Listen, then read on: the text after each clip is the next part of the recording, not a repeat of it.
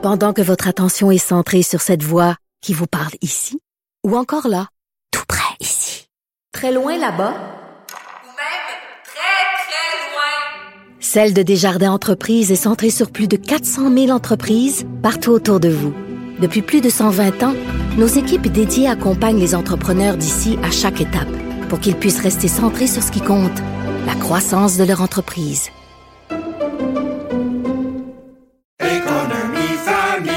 Ici Ricardo. Et Émilie, marchand d'IGA. On a envie de vous inspirer à bien manger. À moins de 5 la portion. Suffit de repérer les produits valeurs sûres et de les cuisiner avec une de nos recettes. Les valeurs sûres, c'est bien pensé, hein? Bien sûr! Détails sur IGA.net.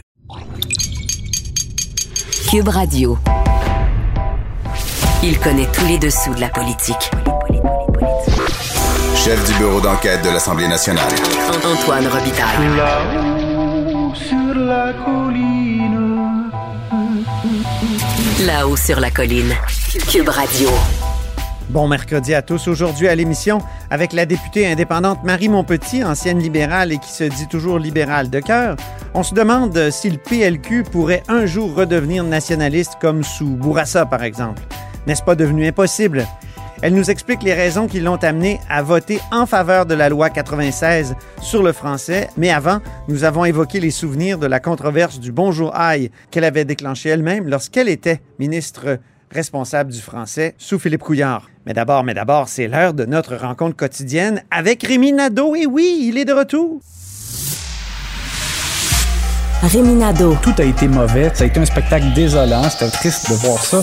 Antoine Robitaille, On sait bien, vous voulez faire du nationalisme, mais non, on veut justement contrebalancer cette délocalisation-là politique. la rencontre.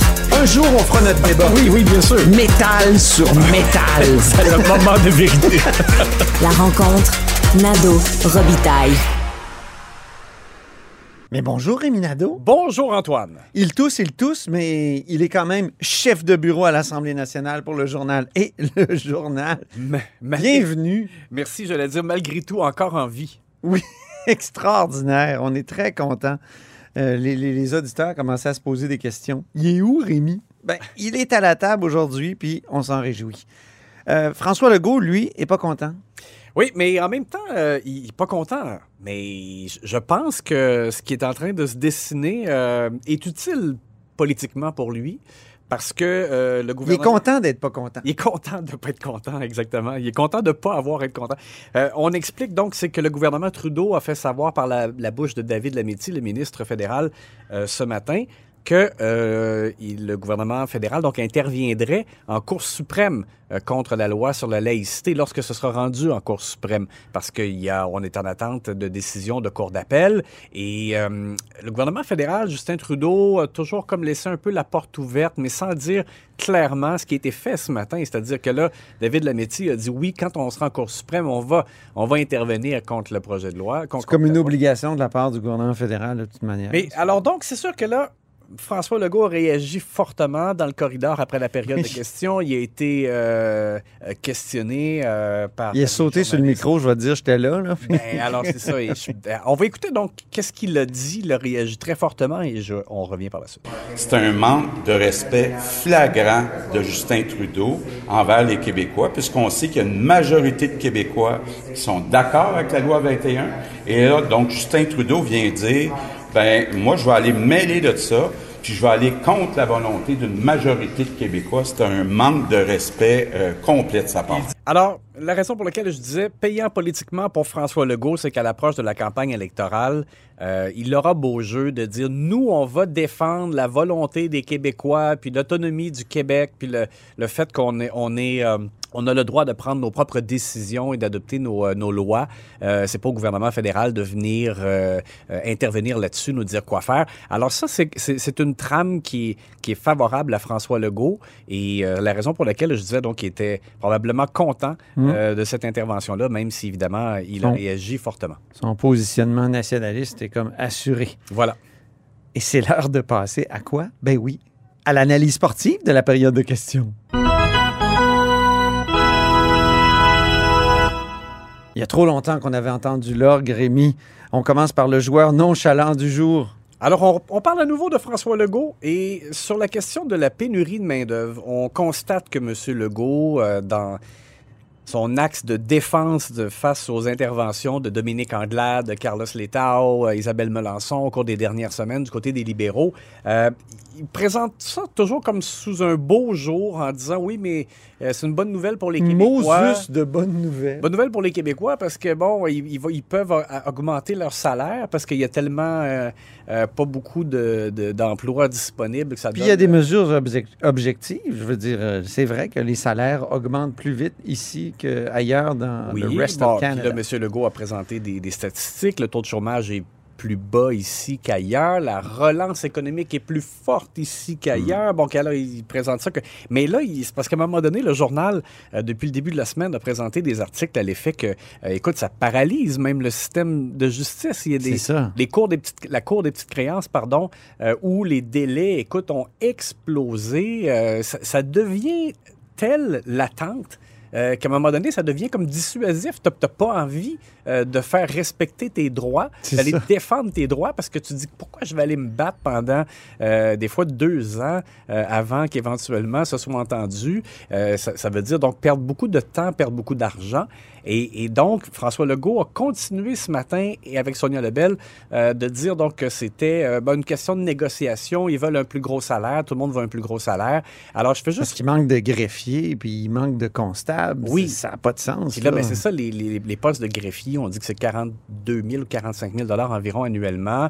Euh, donc, il n'y a pas de retention, les gens vont travailler ailleurs. Mais les juges qui se plaignent, là, on pourrait leur demander, vous, là, votre grosse augmentation de salaire, est-ce que vous pourriez y renoncer puis transférer ça? Ouais. Au petit personnel des cours là, qui gagne quoi? Dix fois moins qu'eux, Pour que, la, pour que la justice fonctionne. Ben oui, hein? Alors, c'est vraiment... Moi, je trouve qu'ils sont un peu, et puis c'était le, le parallèle que faisait Patrick Taillon à ce micro euh, l'autre jour, c'est un peu comme les médecins spécialistes au- dans le système de santé, c'est-à-dire des, des, des, des gâtés qui se plaignent des délais, mais est-ce que leur rémunération plantureuse ne nuit pas justement à la rétention du petit personnel? C'est ça, parce qu'ils avalent une tellement grande portion de la tarte qu'il en reste pas beaucoup. Tarte au sucre, Oui, d'ailleurs. c'est ça comme on aime. Alors donc, un feu jaune, je, je pense que c'est un feu jaune pour M. Legault. Ouais. Il devrait quand même faire attention dans sa façon de répondre là-dessus sur la pénurie de main-d'œuvre parce que, et pour l'administration de la justice et pour d'autres secteurs, il y a, il y a vraiment un impact. Là. Euh, les Québécois vivent un impact, vivent des, euh, des, des impacts négatifs euh, de la pénurie de main-d'œuvre. Alors, il faut en être conscient. La joueuse intempestive du jour. Oui, alors Nathalie Roy, la ministre de la Culture, euh, qui est intervenue euh, fortement. Et là, je, je- vais le dire, c'est sûr que c'est un peu toujours comme ça. Les échanges sont teintés par la joute politique, par les intérêts politiques, puis tout ça. Mais là, je sens vraiment qu'à l'approche de la fin de la session qui va nous mener à la campagne électorale, il y a vraiment là euh, des, des joutes qui se jouent euh, du positionnement en prévision de la campagne électorale.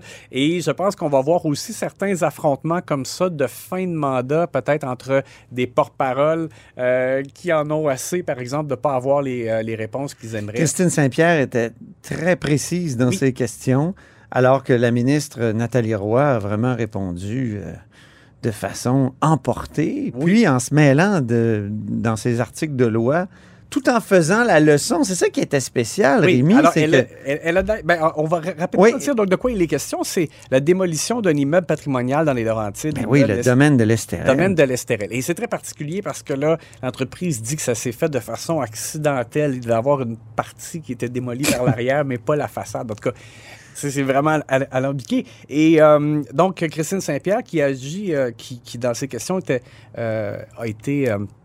précise sur le fait que le- la ministre devait intervenir et forcer la reconstruction euh, en se tournant vers les tribunaux. Ouais. Là, Nathalie Roy a commencé par dire il n'y a pas de droit à la reconstruction. Non. Euh, bon. On va l'écouter, je pense. Et, et puis finalement, elle a même tapé sur son bureau. Oui. On va écouter donc la réponse de Nathalie Roy. Des bureaux patrimoniaux, quand même. Le droit à la reconstruction n'existe pas. Maintenant, ce que nous faisons, nous colligeons tous les faits. Pourquoi, Monsieur le Président? Parce que nous montons un dossier qui, sera transféré au DPCP, le directeur des poursuites criminelles, criminelles et pénales. Et nous allons appliquer la loi. C'est ce que nous faisons. Il y a des instances, je ne veux pas m'insérer dans le judiciaire. Nous montons le dossier et il y aura des sanctions, Monsieur le Président. Alors, je pense que ce qui a vraiment choqué Nathalie Roy, c'est que Christine Saint-Pierre avait euh, précédemment utilisé l'expression qu'elle était la championne de la démolition. Et euh, je pense que c'est ça qui l'a fait euh, grimper dans les rideaux. Mais c'est un fait, hein, qu'il y a eu énormément de démolitions dans les quatre dernières années. Oui, elle a donné des statistiques 82 Ouais. ou 81 euh, bâtiments, si je me rappelle bien, euh, patrimoniaux. Alors voilà. Et, et- et ce qui est drôle, c'est on était ensemble dans la tribune. Oui. Euh, Antoine, tu me faisais remarquer qu'on aurait pu appeler ça du mansplaining si elle avait répondu. euh, si c'est un homme qui avait répondu à une femme, parce Ben que oui. Roy a dit que Christine Tu Saint-Pierre. connaissais pas la loi. Puis l'autre disait. Tu connais pas ta loi. Aïe, aïe, aïe. Oui, exact. Le joueur sur la glace mince, Oui, dans le cas de Pierre Dufour, euh, ministre des Forêts et responsable de l'Abitibi-Témiscamingue. Voilà. Euh, Émilie Lessard-Terrien, je trouve, a raison de revenir à la charge sur le- les niveaux inquiétants d'arsenic euh, dans sa région.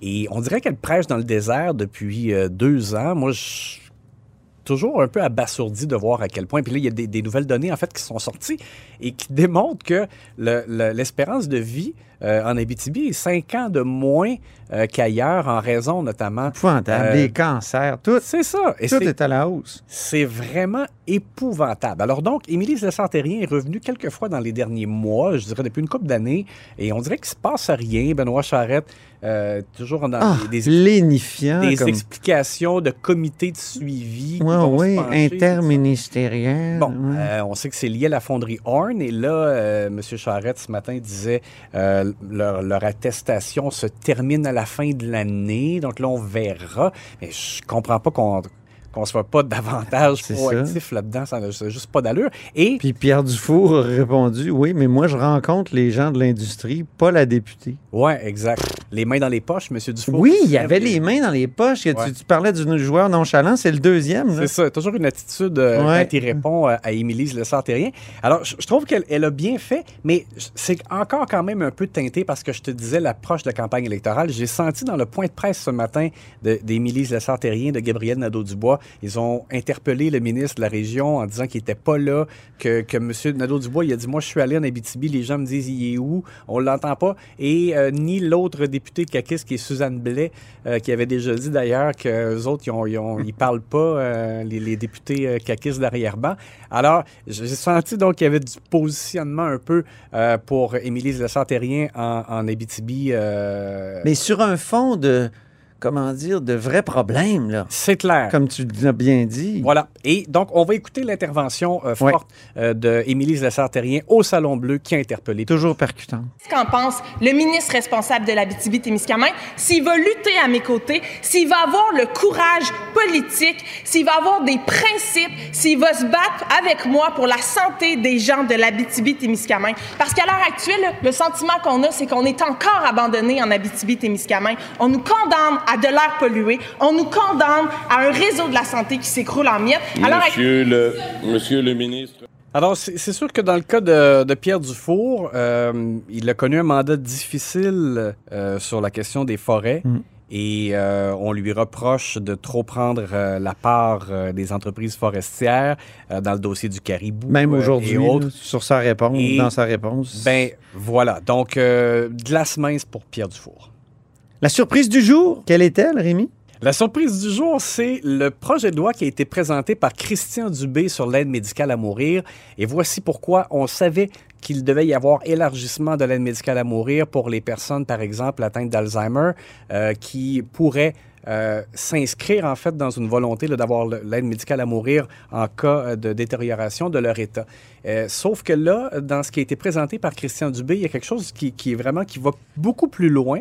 C'est-à-dire que quelqu'un qui, par exemple, je vais prendre un exemple, qui serait atteint de, paralysie cérébrale, dont l'état serait stable, mais pourrait aussi faire une demande d'aide médicale à mourir, euh, ben, dans le fond parce qu'il n'en peut plus de souffrir de son état, mais sans qu'il y ait donc de, d'aspect de- dégénératif dans le cas de la maladie. Alors là, ça va vraiment beaucoup plus loin et c'est la raison pour laquelle je dis que c'est la surprise du jour. Là maintenant, il faut voir, parce que les partis d'opposition se disaient si le, le projet de loi est court, qu'il y a peu d'articles et qu'on va directement sur euh, ce qui faisait consensus là, dans le, le- le comité transpartisan qui avait Mhm. mis sur pied, dans, dans lequel il y a Véronique Yvon, euh, ben, à ce moment-là, les partis d'opposition écartaient pas la possibilité d'adopter ce projet de loi rapidement, même s'il reste juste trois semaines de session parlementaire.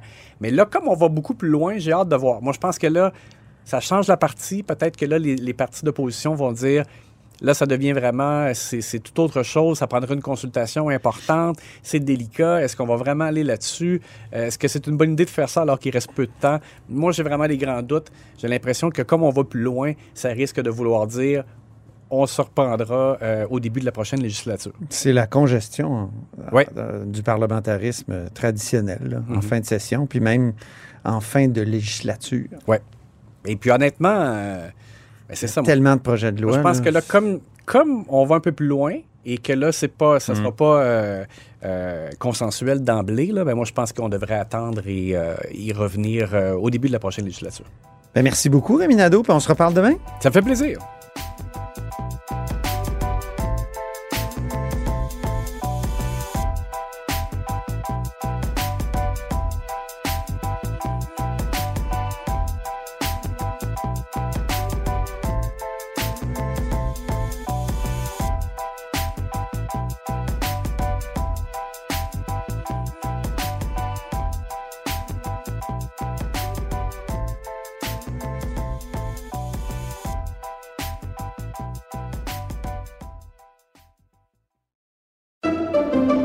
Pendant que votre attention est centrée sur cette voix qui vous parle ici, ou encore là, tout près ici, très loin là-bas, Ou même très, très loin. Celle de Desjardins Entreprises est centrée sur plus de 400 000 entreprises partout autour de vous.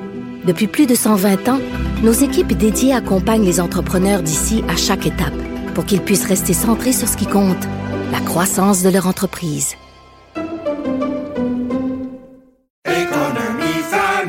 Ici Ricardo. Et Émilie, marchand d'IGA. On a envie de vous inspirer à bien manger. À moins de 5 la portion. Suffit de repérer les produits valeurs sûres et de les cuisiner avec une de nos recettes. Les valeurs sûres, c'est bien pensé, hein? Bien sûr! Détails sur IGA.net. Vous vous demandez si les plantes ressentent de la douleur?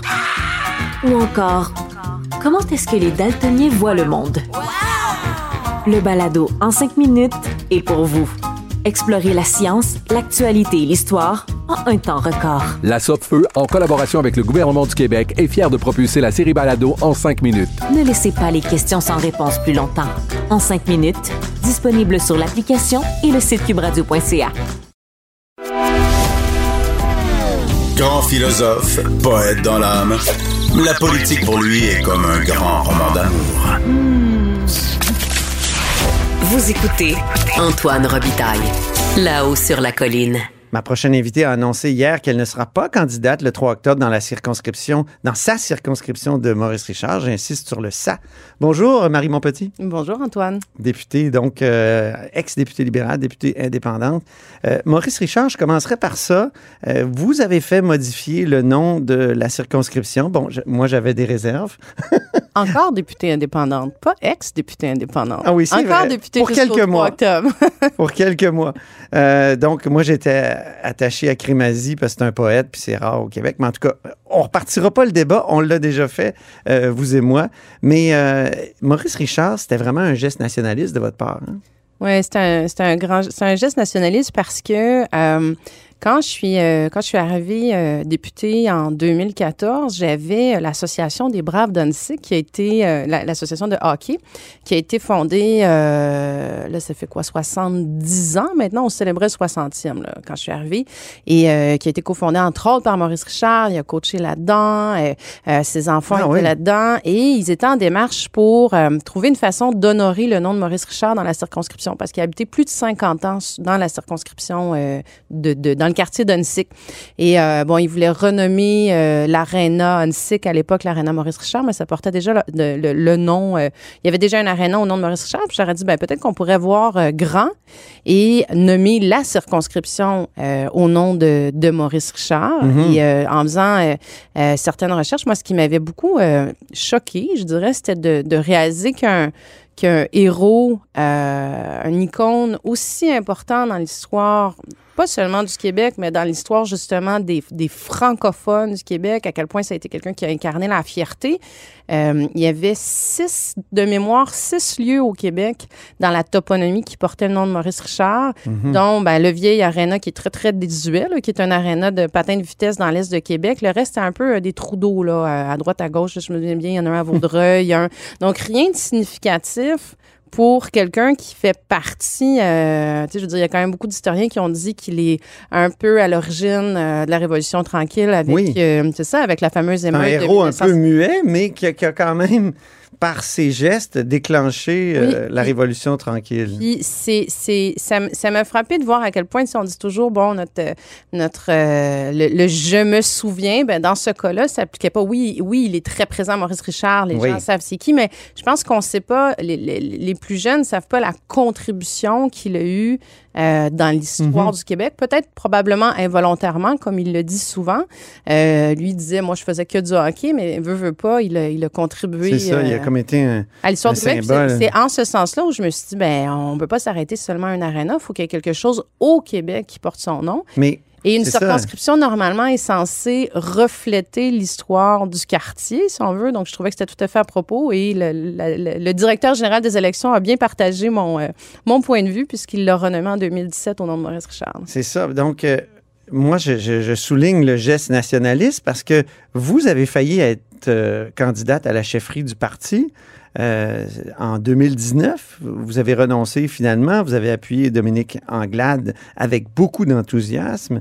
Euh, euh, Regrettez-vous d'ailleurs?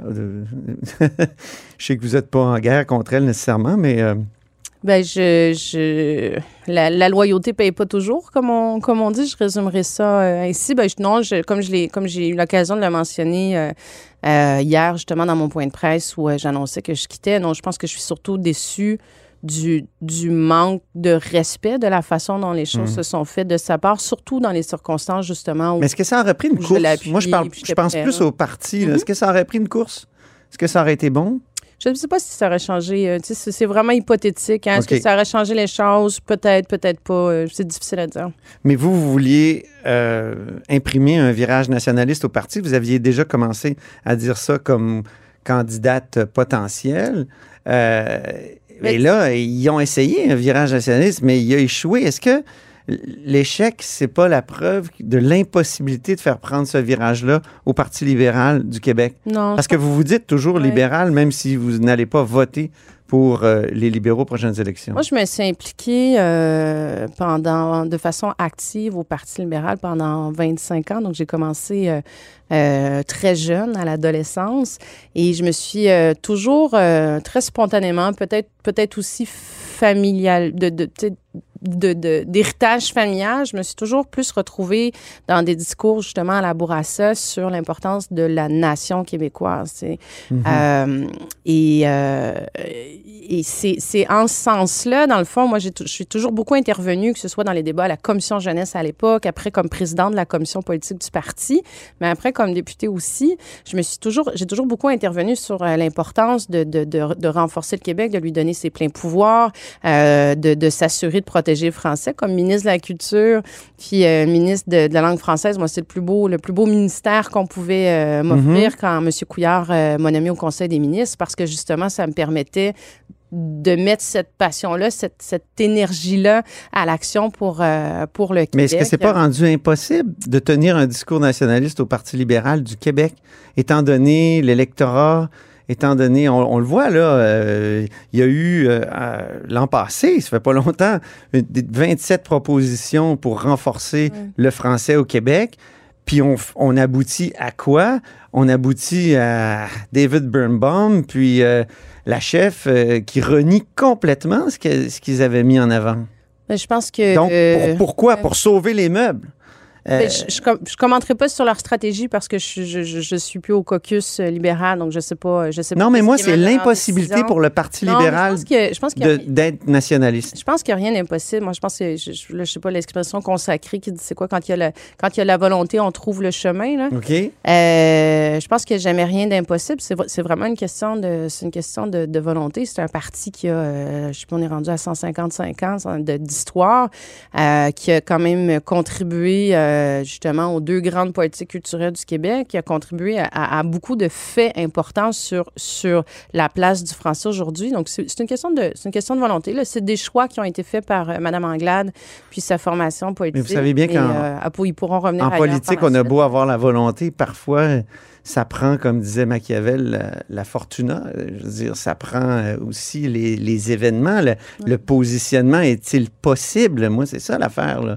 Avec la CAQ qui est nationaliste, le PQ qui est très nationaliste, euh, Je pense que les... les, les même Québec les- solidaire là, qui a appuyé le projet de loi 96. Ouais, je, pense- je pense que là-dessus, les sondages doivent peut-être pas remplacer des convictions là, sur, euh, sur il faut pas euh, quand on quand puis je comprends qu'il y a, peut-être des calculs euh, qui qui, euh, qui sont faits, mais euh, vous le mentionniez à juste titre quand j'ai renommé ma circonscription au nom de Maurice Richard, oui, c'était un geste nationaliste de je me souviens justement, mais j'ai la chance d'être dans une circonscription qui est majoritairement francophone. Mhm. Pour moi, ça a toujours été extrêmement important. Je, je pense que le Parti libéral fait ses choix à l'heure actuelle, là.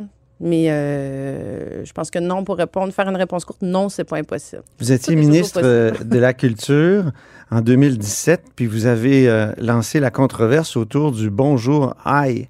Vous aviez dit dans une entrevue, ouais, c'est vraiment un irritant, le bonjour aïe, puis le Parti québécois avait déposé une motion après ça qui avait été négociée euh, sur le plancher du Salon Bleu, puis finalement euh, avait été adoptée. euh, et ça avait vraiment fâché la communauté anglophone sur le bonjour aïe. Est-ce que, je sais que dans le parti, ça n'avait pas été facile pour vous, puis au Conseil des ministres?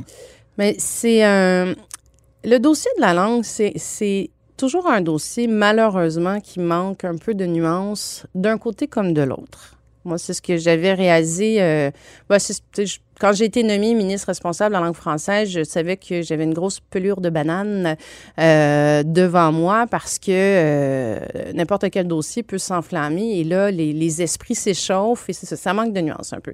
Euh, pour se remettre dans le contexte, c'est ça, j'avais fait une entrevue avec, avec Mario Dumont sur, Mhm. sur le déclin de la langue française à Montréal spécifiquement, je crois. On parlait pas de déclin à l'époque. Ouais, mais je pense que c'était ça le. C'était Adidas. c'était la- ça, la le- le- controverse autour d'Adidas. Peut-être, oui, oui, probablement. Puis Ouais. J'arrivais justement du, du centre-ville de Montréal et euh, j'avais fait, euh, j'étais rentrée dans quelques boutiques euh, ou magasins, le café, je sais pas trop, où on était accueillis par un hi bonjour. même. Ah ah, c'était le hi bonjour. C'était le hi bonjour. Je veux pas, je veux pas rentrer dans du, du- du- faire du couper des, des cheveux en quatre, mais en plus de ça, c'était le hi bonjour. Puis ce qui, euh, je, je trouvais à l'époque, je pense que c'est encore le cas, que c'était un tic, c'était un tic de langage. Puis il y a des entreprises qui donnaient comme consigne.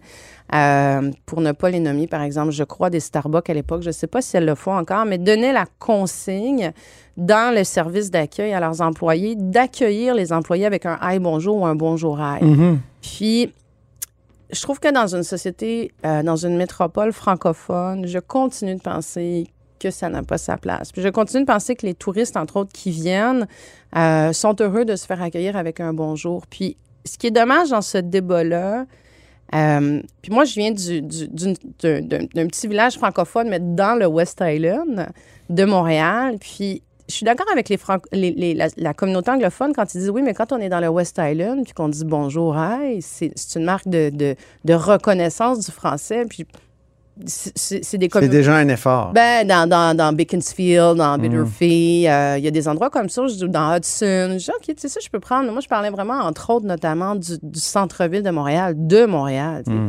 Et euh, c'est pour ça que ça manque toujours un peu de nuance quand on tombe dans ces, euh, dans ces débats-là. Qu'est-ce qu'on vous avait dit à l'époque dans les cercles libéraux?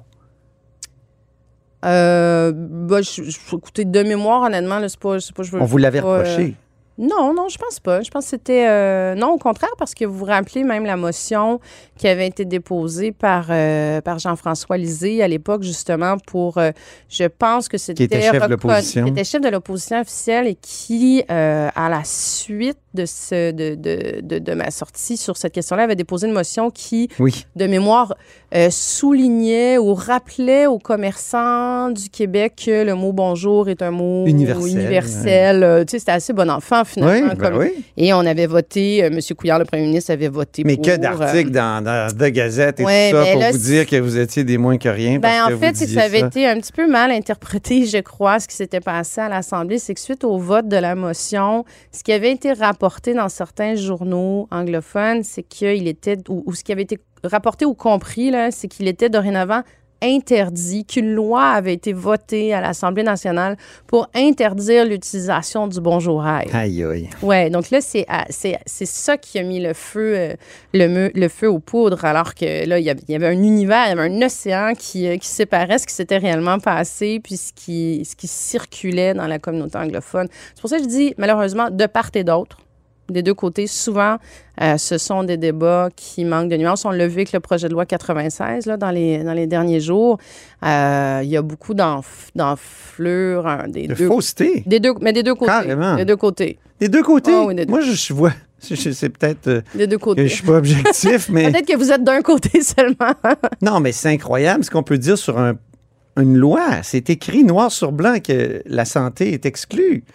Et, et- et on va dire que non, un médecin n'aura pas le droit de parler à son euh, client, pas son client, mais son patient en, en- en français, en anglais. C'est- dingue. Mhm, mais je pense Ça, que c'est- de l'ordre de- du- de- des théories de, du complot, non? Je- mais je- je- je- je- J'en vois pas de l'autre bord je- tellement. moi. je- moi, je trouve qu'il y en a des deux côtés, malheureusement. Mais, mais- Ou euh, que- de l'autre côté, que- quelle, que quelle une- fausseté une- circule? C'est une question. Non, mais une, une question de. de d'empathie, de compréhension. Tu sais, par exemple, la, la question du, du six mois, là, le fameux, le, le- le fameux Mhm. article sur les six mois pour les personnes... euh, pour Il y a les 15 réfugiés. exceptions.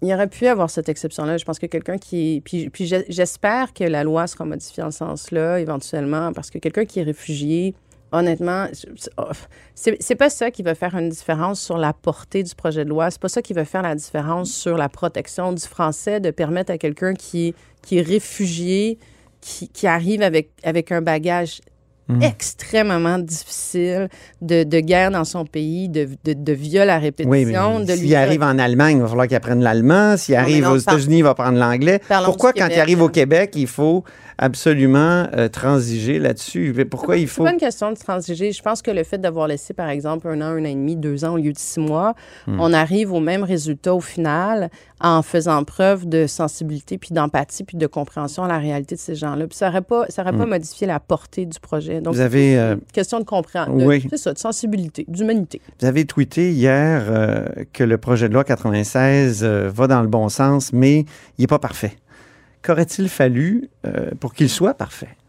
Bien, il y a cet élément-là. Oui. Moi, je pense que cet élément-là, euh, je pense que le, le- le gouvernement, puis euh, le ministre Jolin Barrette aurait pu démontrer plus de sensibilité, plus d'humanité, puis plus, je dirais même, de, de compréhension à la ré- réalité des, euh, Mhm. des personnes réfugiées qui arrivent. Mais Est-ce qu'il y a d'autres éléments? oui, il y a d'autres éléments, mais je pense que, tu sais, puis ça a été, ça a été mentionné, c'est un projet de loi qui, qui vient, euh, qui vient, qui vient, bon, qui va, c'est pour ça que je dis c'est un peu un pas dans la bonne direction, Mhm. mais il faut quand même être conscient qu'on, c'est pas un parapluie sur la protection du français, là. Il y a- c'est- c'est- Mais, OK, prenons un exemple concret. Commissaire. Il va y avoir un commissaire qui va, lui, déterminer quels sont les, in- les bons indicateurs. Est-ce que vous, quand vous étiez ministre, ça vous aurait aidé d'avoir un commissaire indépendant pour dire, effectivement, selon les indicateurs qu'on a, c'est une espèce de vérificateur général de la langue qui dit ça va mal à Montréal. Parce que j'ai relu certaines de vos euh, études de crédit avec euh, Jean-François Lisée, puis vous teniez la ligne que ça va bien, qu'il n'y a pas de problème. On est rendu à 14, euh, 14, euh, 94,5 des, des Québécois qui peuvent maintenir une conversation en français. Donc, vous n'étiez pas du tout dans la sensibilité d'un possible déclin du français. Est-ce qu'un commissaire aurait aidé, vous aurait aidé? Ben, je, vous dirais que c'est parce qu'on n'aborde pas, peut-être qu'on n'aborde pas la question de, de la même façon sur qu'est-ce que ça veut dire protéger puis faire la, puis promouvoir le français.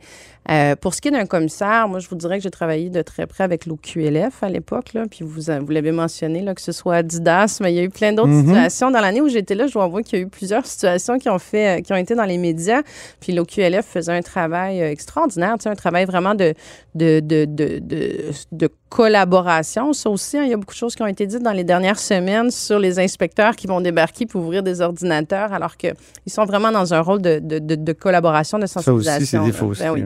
Ce qui, ce manque, je trouve, puis ce, dont on ne parle pas, puis ce dont le gouvernement de la CAQ n'a pas parlé dans les, dans dernières années, c'est plus la question de, de l'engagement par rapport à la langue française, de la promotion de la langue française, par exemple chez les jeunes. Puis là, on est en train d'avoir des discussions sur euh, justement les quotas de langue française à la radio et tout, alors que je regarde la génération de ma fille. Ça écoute pas la radio, là. Ça écoute, ça écoute, Ben non, ça écoute pas la radio, ça écoute pas la télé. Donc, ils sont sur Spotify, ils sont sur TikTok. Il aurait Euh, fallu rapatrier la culture. Christine Saint-Pierre avait déposé en 2008 une demande au fédéral. la question de la souveraineté culturelle. Ouais. Est-ce que, est-ce que ça passe? On sait qu'au Parti libéral, on pourrait y voir une tradition. Là, La Palme, euh, Lisa Frula, euh, même Ça Christine fait partie des, oui, oui, ça fait partie des discussions qu'on a eues dans la politique culturelle, mais on a décidé, moi j'avais décidé comme ministre aussi, puis c'est pas, euh, pas une question d'être, fermé à l'idée ou non. Euh, on a choisi d'autres priorités. Moi, ce qui était vraiment important pour moi, c'était justement l'amalgame de, de, de la culture. Comment on amène nos jeunes à être des consommateurs de langue Mm. française? Comment on les amène à lire du français. Moi, j'aime beaucoup ce que euh, David Goudreau, par exemple, on l'envoie dans les écoles secondaires faire du, du slam, faire de la poésie, euh, Mhm. travailler avec la langue, travailler avec les mots, mais c'est cet amour-là de la langue qu'il faut développer, c'est leur faire connaître nos, euh, nos, nos chanteurs francophones, chanteuses francophones. C'est tout ça, je pense, qui est occulté Mhm. dans, dans ces débats qui demeurent somme toute assez administratifs. Oui. Et je trouve qu'on, on- on- c'est ça, on occulte toute la question de, on a des, on, a- on est une société, puis on est des jeunes justement qui sont baignés dans un océan euh, anglophone. euh, Mhm. qui est international, mais qui est très américain aussi. Comment, comment on s'assure que ces jeunes-là. Ouais, comment? Ben, Qu'est-ce qu'on fait? ben, c'est pour ça que je dis le projet de loi Avez-vous des- 96. oui, mais vous, euh, Ah, moi, je pense que ça passe, quoi? ça passe beaucoup par la culture. Ça passe beaucoup, beaucoup par euh, ce qui se fait à Des l'école. quotas, euh, on peut pas mettre des quotas sur Internet. Non, là? mais ce qui se fait, ce À l'école? à l'école, Ah oui. ce notamment. Là. C'est ça. Ça, c'est une des Faut façons arrêter de faire lire des romans traduits d'abord. En tout cas, moi, ça serait des romans traduits de l'anglais. là, Mais ça, des- ça se fait, oui, Aïe, malheureusement, ça, malheureusement. pénible. Mais je pense qu'on a des, on a, on, on a depuis longtemps, mais de plus en plus, en plus, des écrivains extraordinaires euh, Ben oui. au Québec. Puis il faut les mettre, faut les mettre en valeur. Il faut euh, justement leur faire faire des tournées dans les écoles, des choses comme ça. Deux questions en terminant. euh, Pour revenir sur votre exclusion du caucus, là, en, question, en réponse aux, aux questions à ce sujet, hier, Dominique Anglade a dit tout a été dit. Considérez-vous que tout a été dit? Il n'y a rien qui a été dit. Rien qui a été Il n'y a rien qui a été dit. Moi, je, je, je- je- tu sais, je- j'ai eu l'occasion de le dire hier, mais j'ai eu l'occasion de le dire à quelques reprises. J'ai, j'ai tout appris dans les médias. Euh, je n'ai jamais été rencontrée ni par elle, ni par son cabinet. Ils m'ont pas retourné mes appels. J'ai fait une Mais demande vous voulez pas poursuivre non plus. Ben écoutez, ça remplacera pas ce qui s'est passé. La- L'argent remplacera pas ce qui s'est passé, mais est-ce que tout a été dit? Il n'y a rien qui a été dit. Euh, vous avez étudié en musique. Est-ce qu'elle vous a aidé à passer au travers votre période difficile, la musique? Euh, je vous dirais que c'est plus mon entourage. La, ben, la musique, ça fait. Oui, oui, indirectement, mais la, musique, ça fait partie de ma vie. Euh, bonne humeur, pas de bonne humeur, euh, triste, heureuse. c'est quelque chose qui m'accompagne énormément, énormément. Puis justement, on a des bons. Qu'est-ce que vous jouez? quand- Est-ce que vous jouez? Ouais, je joue encore beaucoup de piano euh, quand j'ai euh, le temps d'en faire. Moi, je, je suis une, je suis une amoureuse de Chopin. Au piano, j'aime beaucoup, mais euh, euh, Strelitzky aussi, qui est extraordinaire, qui, je crois d'ailleurs, va sortir un de là, si c'est pas fait, va sortir un, un autre album. Mais moi, j'ai ses partitions de son premier album. J'aime beaucoup, beaucoup ça. C'est très mélancolique, mais c'est très sympathique. Mais euh, non, au-delà de la musique, je vous dirais que dans une épreuve comme ça, c'est euh, c'est de réaliser à quel point les gens sur qui on a toujours compté sont toujours là. Tu sais, on dit toujours dans les épreuves difficiles, c'est là qu'on évalue si... euh, On a des vrais amis. si on a des vrais amis, mais moi, je peux vous dire que j'ai beaucoup de vrais amis qui ont été là à toute heure du jour et euh, à tout moment et qui sont encore là et qui, euh, qui m'ont aidé à passer à travers ça. Ben, merci beaucoup, Marie Monpetit. Merci à vous, Antoine. Marie Monpetit est députée indépendante de Maurice Richard. Et c'est ainsi que se termine La Haut sur la Colline en ce mercredi. Merci beaucoup d'avoir été des nôtres. N'hésitez surtout pas à diffuser vos segments préférés sur vos réseaux. Ça, c'est la fonction partage. Ça aide l'émission à se faire connaître. Et je vous dis à demain.